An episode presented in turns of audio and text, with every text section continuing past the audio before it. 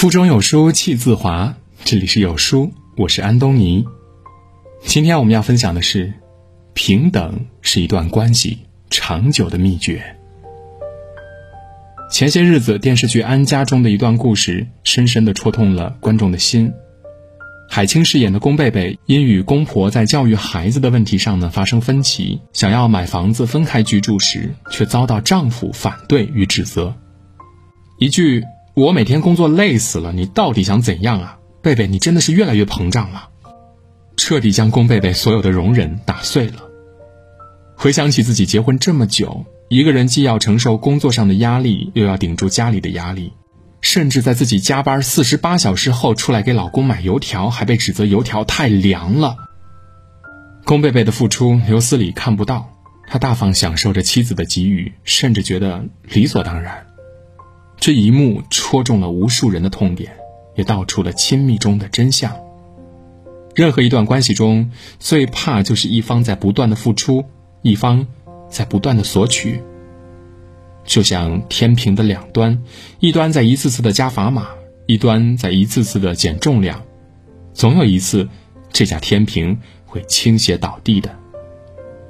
一段好的关系要想长久维持下去，一定。是平等的。安家中的宫贝贝为家庭付出了所有，在丈夫的要求下，给她生了两个孩子，白天在外挣钱养家，晚上回来还要照顾孩子、伺候公婆，为了家庭不辞辛苦的四处奔波看房。而丈夫刘思礼生了孩子却不管不顾，连尿不湿都没换过。当妻子和父母起冲突时，只会一昧的埋怨妻子。宫贝贝为了一家人能有更好的生活，想换个工作，征求他的意见。他不仅不体谅他，还一直敷衍他，说他变得膨胀了。这种长久的不平等的付出，让满腹委屈的宫贝贝终于在一次争吵当中忍不住爆发了。在婚姻当中，这种看不到回报的无私付出，换不来爱人的感恩，而只会把自己变得越来越卑微，让婚姻。变得脆弱易碎。电影《婚姻故事》中，妮可曾经是一个小有名气的演员，和查理结婚之后，为了支持他的事业，牺牲自己，更多的把精力放在照顾家庭上。在工作上，妮可崇拜查理，听命于他；查理只会一昧命令他来完成自己的想法。在生活中，查理说一不二，妮可的意见从来不被重视。尼可把查理和家庭当做自己的全世界，可查理却连自己的电话号码都不知道。这种关系让尼可感到窒息，他向查理提出离婚。在这段婚姻中，尼可一直在牺牲，而查理一面享受着尼可对他付出的一切，一面却对他的付出熟视无睹。不平等的婚姻让两个人的价值发生改变，让两个人的关系。越走越远。《简爱》里有这样一段话：“我的灵魂跟你一样，我的心也跟你完全一样。我现在跟你说话，并不是通过习俗惯例，甚至不是通过凡人的肉体，而是我的精神同你的精神说话，就像两个人都经过了坟墓，我们站在上帝面前，是平等的。好的婚姻关系里需要平等的付出，毕竟一个人的努力永远维护不了。”两个人的关系，当激情消失的那一天，这种用牺牲换来的不平等关系，留下的不是美好，只有满地鸡毛。电影《半个喜剧》里，大学同学孙彤和郑多多有着一份不平等的友情。孙彤来自小城市，家境一般，而郑多多是北京的一个富二代。家庭的巨大差异让孙彤在郑多多的面前始终处在一个。卑微的位置上。上学时，郑多多喜欢高露，孙彤就一直都没敢跟心中的女神表白，因为寄住在多多家里，又昧着良心为出轨的他在高露面前打掩护，不敢大声的指责他。在喜欢上郑多多的初恋默默后，郑多多以父亲替他解决了工作和户口为要挟，逼孙彤和其分手，孙彤只能同意。在郑多多面前，孙彤一直像个孩子一样对他言听计从，而郑多多像个统治者，对孙彤上达下令。这种长久的不平等关系，让孙彤的自尊受到践踏，人格受到侮辱。有一天情绪爆发，最终和郑多多撕破脸，分道扬镳。友情中，一个高高在上，一个卑躬屈膝，这种不平等的关系，总有一天会渐行渐远的。好的友情应该无关地位，无关身份，彼此平等。电影《绿皮书》里，唐是个富有的黑人钢琴家，托尼是个落魄的白人混混，是个种族歧视者，但因为急需工作，成为了唐的司机。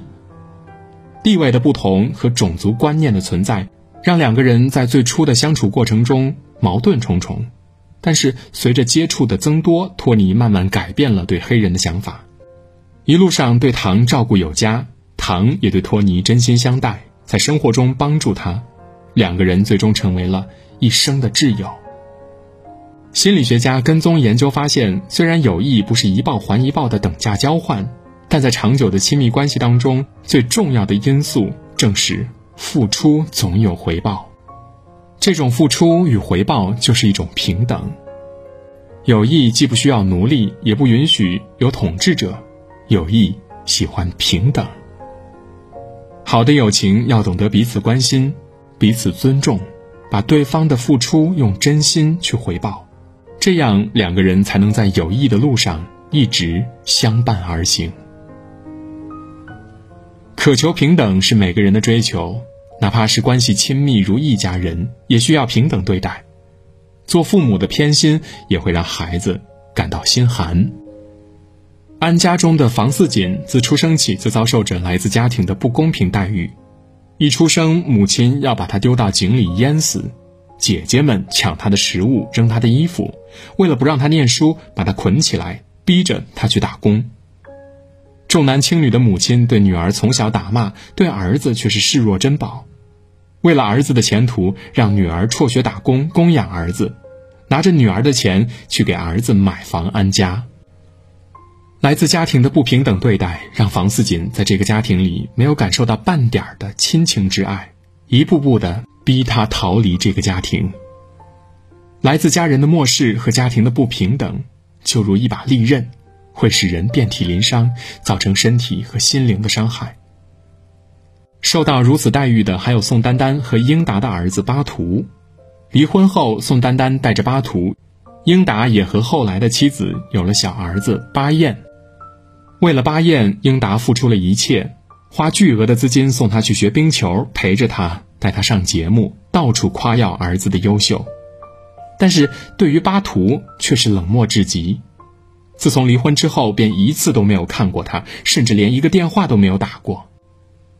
从小失去父亲关爱的巴图，性格内向，缺乏自信，害怕在众人面前表达自己。长大后，当有记者问巴图对英达的看法，他表示说：“还是别聊了吧，而且我也没什么可说的。”父亲的冷漠让他至今都无法释怀。卢琴曾经说过。父母的偏心最可怕的是对孩子一生都留下难以抹去的阴影。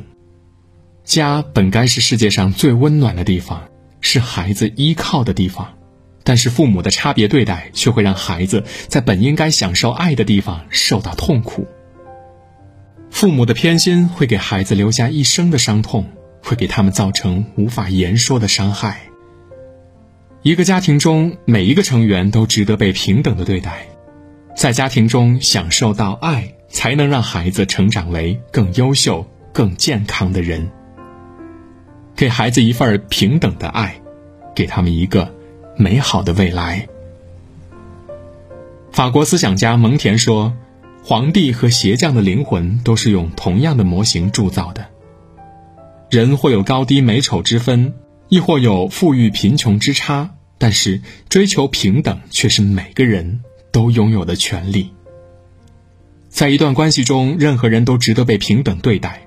只有平等了，这段关系才可能长久牢固。平等是份尊重，是份爱，是两个人之间最好的粘合剂。相遇在天，相守在人。愿每段感情都能幸福长久。在这个碎片化的时代，你有多久没有读完一本书了？长按扫描文末的二维码，在有书公众号菜单免费领取五十二本好书，每天有主播读给你听。好啦，今天的文章就分享到这里，感谢聆听，愿你的每一天都过得充实有意义。记得在文章的末尾点一个再看，让有书君知道你们在听。我是安东尼，明天清晨我依旧在有书等你，早安。